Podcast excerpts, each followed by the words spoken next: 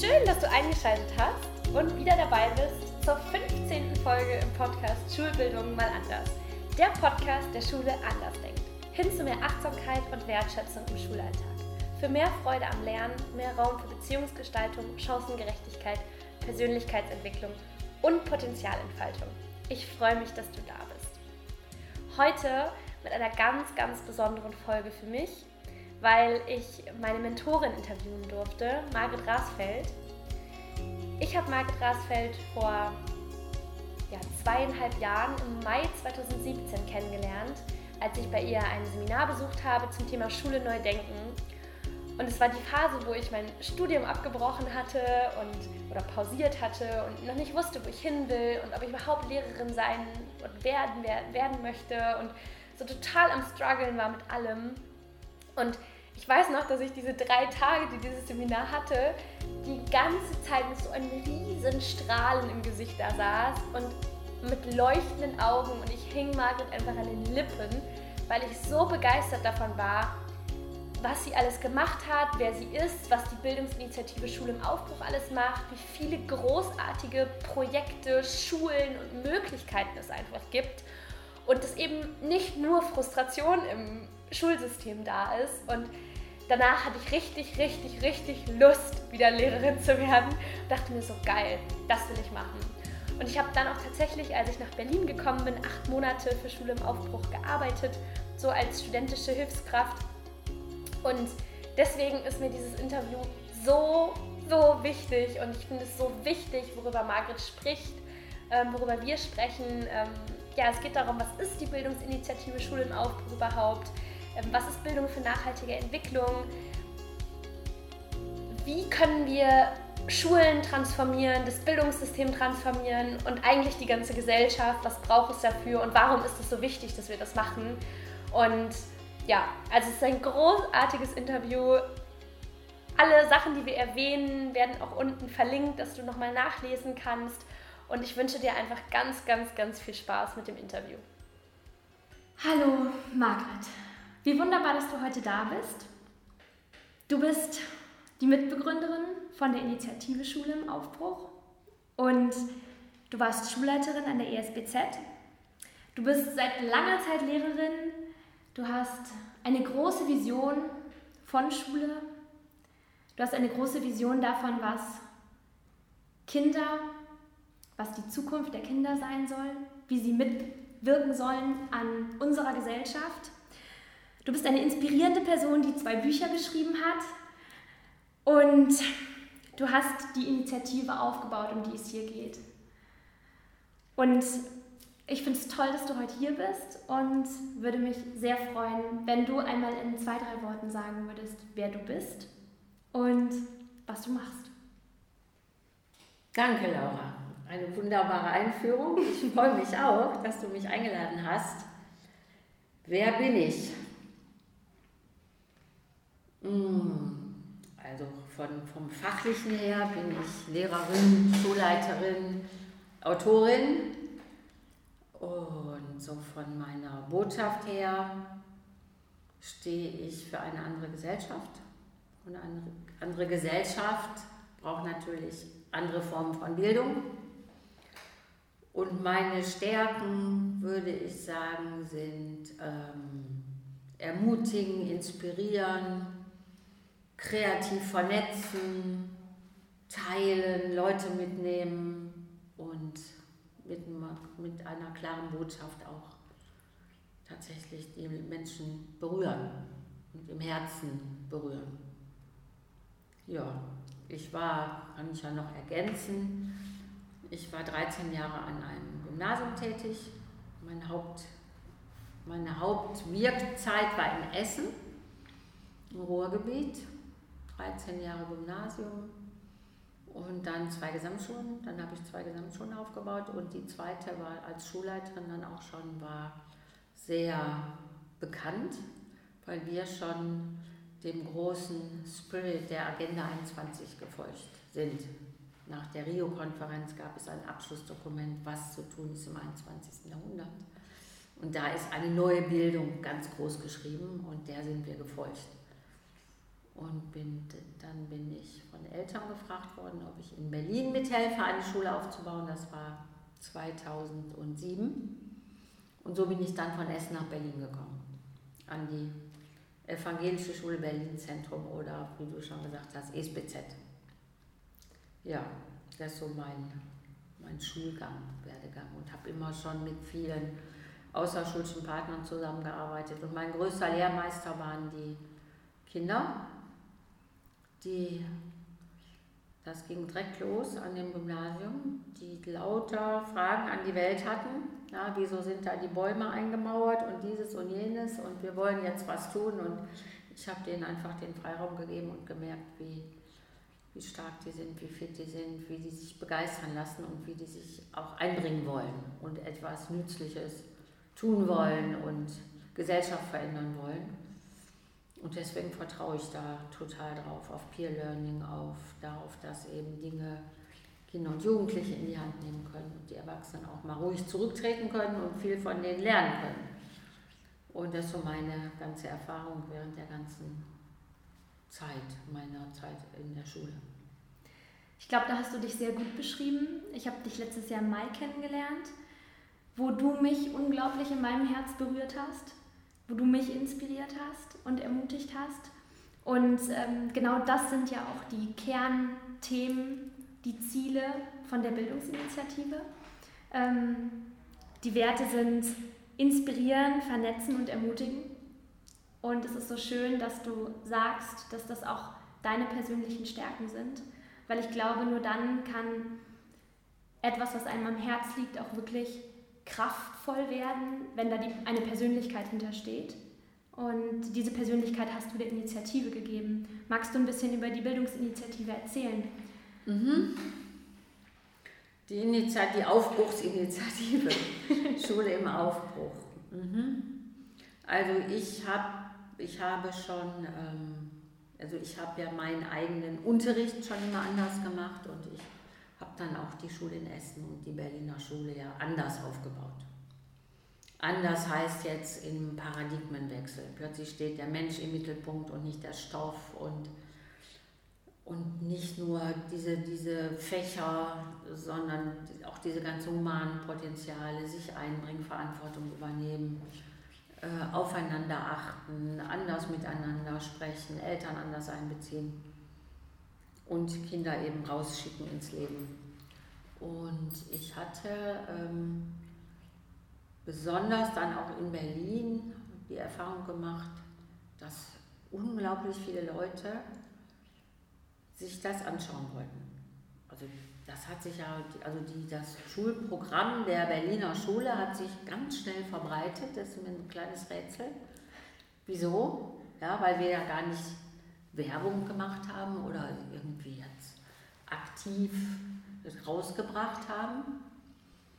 Und äh, dann kamen ja auch viele Leute, konnten sich das immer nicht vorstellen und sind rausgegangen und haben gesagt, so wie du gerade, boah, das gibt es ja nicht. Die lernen die Kinder und die sind ja alle fröhlich und da spürt man einen anderen Geist und so weiter. Also wusste ich schon, die Sehnsucht ist groß nach etwas anderem, die Bilder fehlen. Und wir sind auch sehr viel, äh, ich habe dann so ein äh, Format eingeführt, Schülerschulen, Schülerschulenlehrer. Wir hatten dann einmal im Monat so an die 80, 90 Lehrerinnen und Lehrer da, die dann durch verschiedene Workshops gegangen sind, die die Schüler geleitet haben, so 13-, 14-Jährige. Und es eine sehr große Wirkung. Ja, da sieht man ja auch wieder diesen Paradigmenwechsel. Das Kind steht im Vordergrund genau. und die genau. Schüler, genau. die Schulen. Genau, da muss man sich vorstellen, 30 so Fremde, zum Teil Zweifler. Und dann steht da so ein 13-jähriges Mädchen und ein 14-jähriger Junge und managen diese Gruppe, ja, völlig Fremder. Da denkt sich wahrscheinlich mancher, ich würde mich das nie trauen. Ne? Und sie sprechen ja auch anders und frei und offen und also waren sehr, ist ein, äh, waren gut, gut, dass wir das gemacht haben. Und wir waren ja auch dann häufig eingeladen für Vorträge. Und da habe ich ja auch immer Schüler mitgenommen. Insofern wusste ich, die Sehnsucht ist riesengroß Und ähm, dann habe ich in dem äh, Dialog der Bundeskanzlerin, wie wollen wir lernen, da war ich Kernexpertin und Gerald Hüther war ebenfalls Kernexperte und Stefan Breidenbach auch. Da gab es immer so sechs Kernexperten.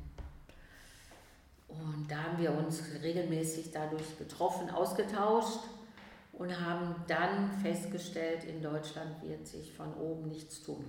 Wir haben ja gar keine Bildungsvision. Ja, das sieht man auch jetzt bei den, im, im Kontext der Wahlen und so weiter. Dann schlicht gesagt Gerechtigkeit, aber nichts wird ausdifferenziert. Ne? Und dass wir eine total andere Schule brauchen, ist überhaupt von oben bis nicht veröffentlicht. Und durch den Bildungsföderalismus steht ja immer nur an, wer ist besser in Pünktchen. Ja. Und dann haben wir gesagt, okay, die Veränderung muss von unten kommen. Die Leute, wir leben in der Aufklärung, vielleicht brauchen wir noch die zweite Aufklärung und äh, nicht da immer nach oben schauen, sondern wir wissen hier, die Lehrer, die Eltern wissen am besten, was gut ist. Wir brauchen die Bewegung von unten und die stoßen wir an und nutzen dann das Potenzial derer, die da sind, indem die sich vernetzen, voneinander lernen, ähm, auch mal von außen etwas bekommen, aber diese ganze Kraft, die auch dann in, durch die Bewegung freigelegt wird, ähm, aller, die kann etwas in Bewegung bringen. Und dann haben wir Schule im Aufbruch gegründet. 2012 haben wir Schule im Aufbruch gegründet, im Herbst, hatten dann eine Bundespressekonferenz sogar mit wenig Presseresonanz. Mhm. Also gab, glaube ich, so kleine Mini-Teilchen, aber es gab keinen großen Artikel. Es gab nichts in der Zeit oder irgendwo, sondern eher so kleine Meldungen, so wie DPA und so weiter. Und dann äh, hatten wir spontan war diese Idee, die Idee, eine Roadshow zu machen. Ja, also es hat jemand gesagt, ich muss mal eure Schüler interviewen, so wie du mich jetzt interviewst. Ähm, ein äh, Journalist vom Stern war das. Und dann kam der in die Schule, hat die erlebt und hat gesagt, die müssen auf die Bühne. Dann haben die gesagt, ja, wir gehen auf die Bühne. Und dann kam, wir machen eine Roadshow. Ja, so ist das entstanden. Und dann haben wir tatsächlich innerhalb von zwei Monaten so eine Roadshow auf die Beine gestellt. Acht Jugendliche, Gerald Hüther und ich. Durch Deutschland. So einem riesen Bus, quer durch Deutschland, zehn Tage, elf Städte, über 10.000 begeisterte ähm, Teilnehmer. Und da war so der Durchbruch da. Da waren wir dann bekannt. Also ich glaube einigermaßen bekannt, sage ich jetzt mal. Aber ich komme öfter in Städte und dann sagen mir Menschen, und vor sieben Jahren auf der Roadshow, da... habe ich sie schon mal gesehen. Genau, und da habe ich gedacht, boah, wow. Ja, und dann wurde, da mussten wir erstmal diese Initiative auch aufstellen. Und das dauert ja auch. Und der Bekanntheitsgrad ist in Deutschland regional sehr unterschiedlich und viele kennen Schule im Aufbruch noch nicht. Und ich höre dann auch, was? Wieso weiß man da nichts von? und deswegen glaube ich, ist es wichtig und die Zeit ist jetzt auch wirklich reif, dass wir jetzt viel stärker öffentlich werden. Also diese Idee, dass man Schule grundsätzlich anders nicht nur denken kann, sondern denken muss.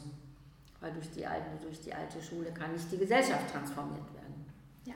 Mit den Erfahrungen und mit den Einstellungen und Haltungen, die man da vermittelt bekommt. Ja. Genau deswegen bist du heute hier. Genau deswegen sprechen wir darüber. Genau deswegen gibt es diesen Podcast. Weil diese Ideen, dieses Feuer, diese Inspiration, die du gibst und die die Initiative gibt und die die Schulen geben, die sich schon auf den Weg gemacht haben, weil die gibt es in Deutschland, das wollen wir hier verbreiten. Das wollen wir jedem Hörer, jedem Schüler, der hier zuhört, der sich vielleicht auf den Weg machen möchte und seine Schulleitung mitnehmen möchte, jeder Lehrer, jeder Lehramtsstudent, jeder Zuhörer, der jetzt gerade hier ist, der soll diesen Mut und dieses Feuer mitbekommen. Wunderbar.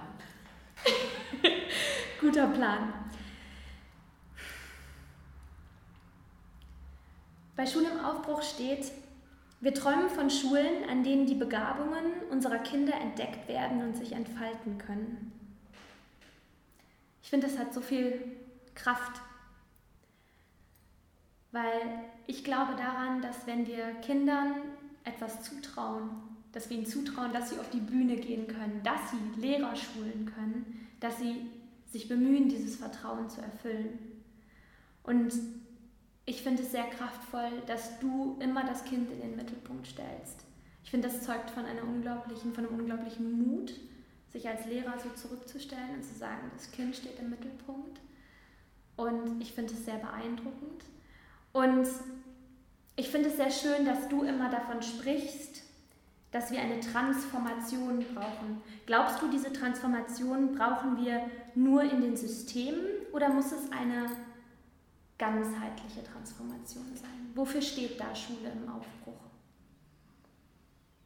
Naja, die gesellschaftliche Transformation ist unausweichlich, wenn wir eine, noch eine lebens- und liebenswerte Zukunft erreichen wollen. Weil im, also der, im Moment ist die Gesellschaft ausgerichtet auf höher, schneller, weiter, Wachstum, Wachstum, Wachstum, Gier, mehr und das Ganze in Konkurrenz gegeneinander. Das ist das offizielle Modell. Wir haben überall auch Menschen, die versuchen anders zu leben, so wie du zum Beispiel, ja. Aber die Systeme sind alle dadurch geprägt. Und da die Systeme auch wieder Menschen prägen, ist doch der Mainstream sehr stark. Und ähm, wir sind jetzt kurz vorm Kollaps, wie wir mit unserem Planeten umgehen, den wir wie so eine Ware benutzen, auslutschen, eben Ressourcennutzung, statt die Erde zu würdigen, zu ehren, nur so viel zu entnehmen, wie wir wiedergeben können und uns selber fühlen können als Teil des Ganzen. Und mal ganz krass jetzt in, in ein paar Zahlen ausgedrückt, wenn alle so leben würden nach dem Konsummuster wie die Deutschen, bräuchten wir 3,3 Erden. 3,3, wir haben aber nur eine. Ja, da weiß man, welche Veränderungen wir brauchen. Ja, Klima, wir haben soziale Spaltung, die Reichen werden immer reicher, die Ärmen werden immer ärmer. Der Politik wird wenig vertraut. Ähm, ich vertraue der Politik auch nicht so viel. Das liegt aber nicht an den Menschen, sondern an dem, dass alle vier Jahre wieder Wechsel sind und so weiter. Also das ist ja auch ein System, die gucken auf Wiederwahl, ja, wollen alles bedienen. Sieht man jetzt an den Kohleregionen. Diese Interessenkonflikte, die dann nicht zum Wohl des großen Ganzen. Wir müssen den Klimawandel stoppen, aufgegeben werden. Und äh, ja, wenn wir wenn wir die 1,5, also es geht ja um die 1,5 Grad und 2 Grad. Die 1,5 können wir nur noch erreichen, wenn wir ganz drastisch jetzt klimatisch äh, Dinge verändern. Also nicht klimatisch Dinge verändern, sondern ähm, unser Verhalten tun, verändern. Die, die ähm, dann den Klimawandel bremsen. Und wenn man, man muss immer wissen, was das bedeutet. Wenn wir 1,5 Grad halten können, dann überleben mehr als die Hälfte aller Korallenriffe. Dann können sich Tiere und Pflanzen anpassen und dann kann man vieles noch so ausregulieren. Wenn wir das nicht halten, sind die Korallenriffe weg. Wird der Amazonas-Regenwald eventuell Wüste und so weiter. Das sind alles Keypunkte im Erdsystem, die dann angegangen werden, die irreversibel sind und deshalb müssen wir einfach was tun. Aber was tun heißt jetzt nicht nur technisch, sondern die größte Herausforderung ist die ethisch-kulturelle. Wir müssen ganzheitlich denken, global denken. Ja? Das, wie dass wir hier so viele Klamotten kaufen, dafür leben andere wie Sklaven. Ja, Oder das Essen wegschmeißen, wie viel Essen wir hier genau, wegschmeißen. Ne? Oder dass wir überhaupt so billig Kakao kaufen und so weiter. Und dieses Teilen, global denken und aber wirklich aus dem Herzen raus und merken, da kriegst du ja viel mehr zurück als durch Kaufen. Das ist die große, große äh, Herausforderung. Und in der Schule ist es eben so, Schule folgt immer mehr diesem Modell. Ähm, seit 45 Jahren sind die wesentlichen Schriften, das sind die Berichte der UNESCO, gehen darauf, wir müssen Schule grundsätzlich ändern. Die ethische Komponente, des, diese Wertehaltung müssen viel stärker zum Tragen kommen. Der Club of Rome hat sich da 1979 sehr stark zu geäußert. Der hat ja vom Schocklernen gesprochen. Wir lernen durch Schock, was nicht geeignet ist für gesellschaftliche Transformation. Und tradiertes Lernen auch nicht. Da lernt sie ja das Tradierte.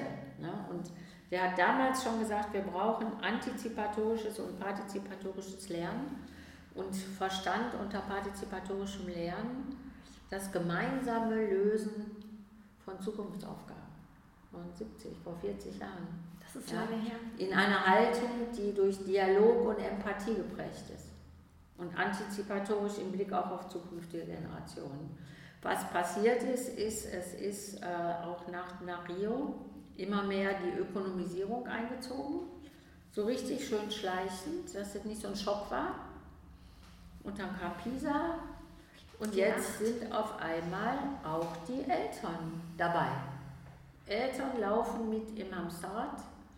Gymnasium natürlich, ja, mein Kind geht auch nicht zur Gesamtschule und beste Bildung und natürlich 1,0 Abitur und wie nur eine 3, du gehst jetzt zur Nachhilfe und so weiter, ohne nachzudenken, was sie da eigentlich tun. Ja, und das ist genau diese Musterbedienung und dass Menschen, die nicht so sein dürfen, wie sie, eigentlich, wie sie sind und anerkannt werden für das, was sie sind, sondern Erwartungen erfüllen müssen, die sind natürlich sehr anfällig für Konsum, um sich darüber dann zu identifizieren. Also eine große Aufgabe. Ich kann die Eltern verstehen, die das Beste wollen, aber das Beste ist, bewirkt oft das Gegenteil. Und dann bewegt man sich ja oft auch so in Netzwerken von Eltern, ja, die dann auch sagen, und wo gehst du denn hin? Ja, mein Kind geht hier hin und spielt deine auch schon Geige? Nein, noch nicht, ne? Hat er schon einen ähm, Business-Englisch-Kurs? Und so weiter. Und äh, ja. auch, auch Eltern, die eigentlich sonst so bewusst einkaufen und vielleicht auch dann Yoga-Retreats machen, die fallen genau in die, Fall, in die Schulfalle, ganz oft rein. Und äh, der heimliche Lehrplan, so nenne ich das, das ist die gelebte Kultur, die prägt Einstellung und Haltung.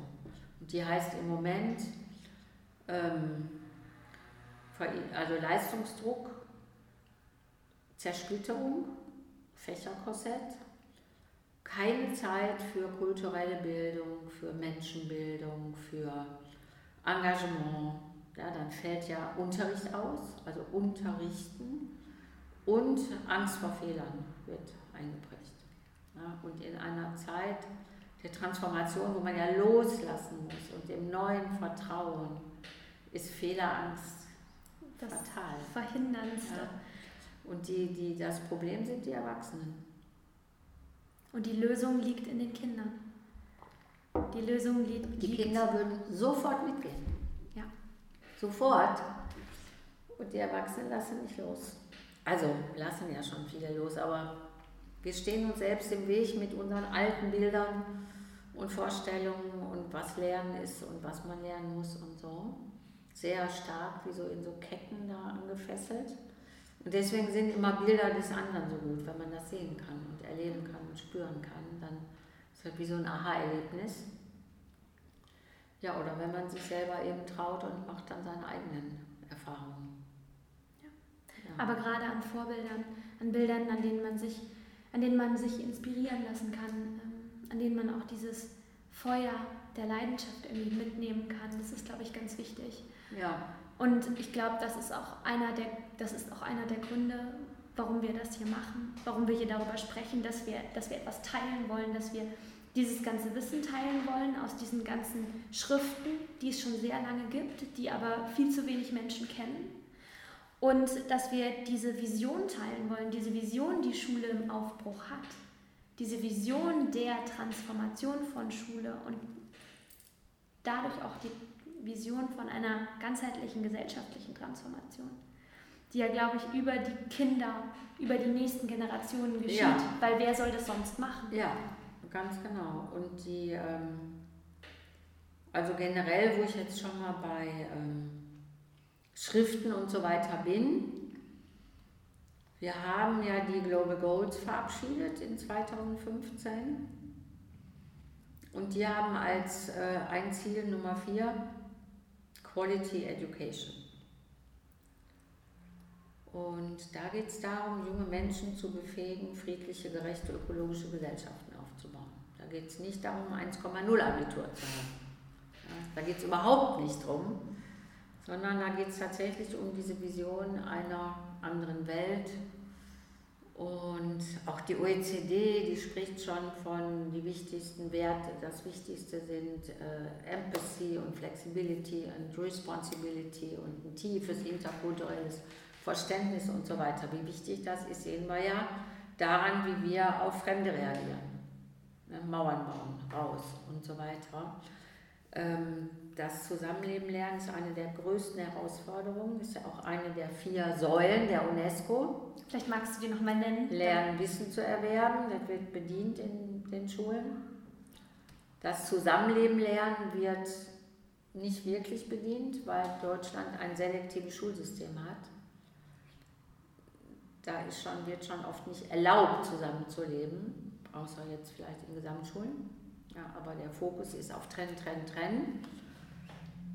Lernen zusammenzuleben, lernen zu handeln. Handeln lernst du durch Handeln und nicht aus Schulbüchern, indem du was tust in der Schule, außerhalb von Schule dich in Gesellschaft einbringst.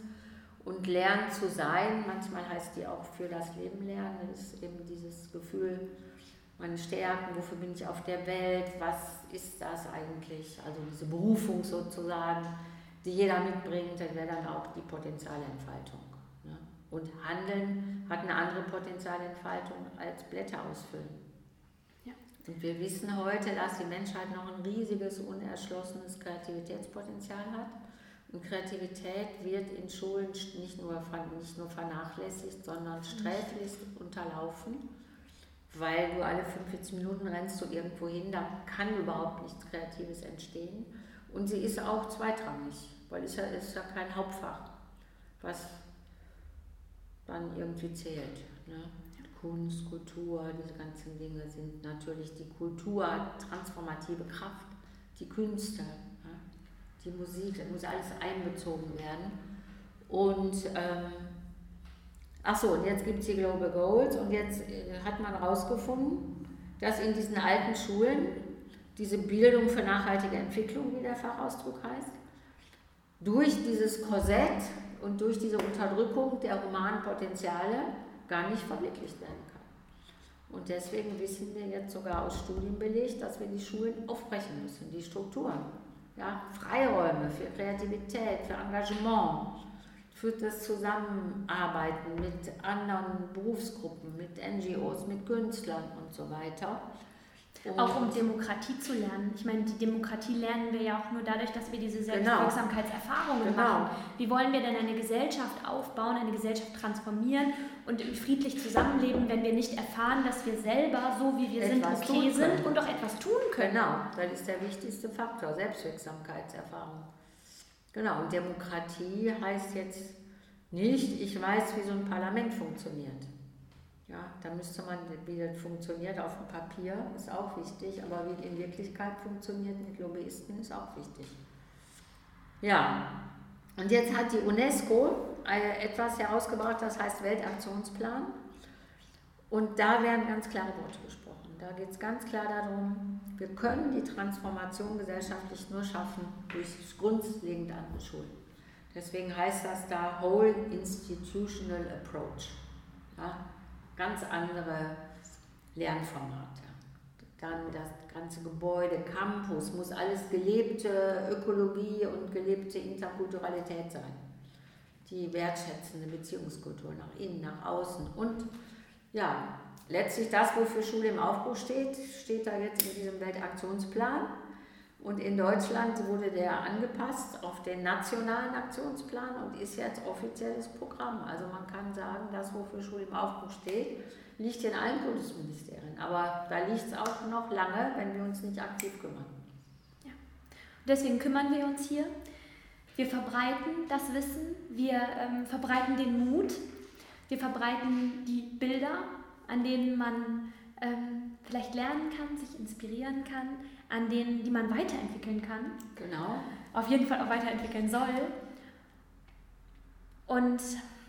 Wir freuen uns darüber, wenn jeder Zuhörer, der jetzt noch Fragen hat, die Fragen schickt, damit wir daran weiterarbeiten können, damit wir Ah, euch das das beantworten toll. können. Ja, wunderbar. Damit wir euch das beantworten können, was ihr als Fragen habt, wo ihr gerne noch Interesse, wo ihr noch Interesse hättet, wo ihr noch Mut braucht. Denn wir wollen euch ermutigen, wir wollen euch ermutigen, Transformationsprozesse einzuleiten. Und wir wollen euch verbinden miteinander. Danke an alle, die heute zugehört haben und da waren. Und danke an dich, Margret, dass du hier warst. Laura, danke dir.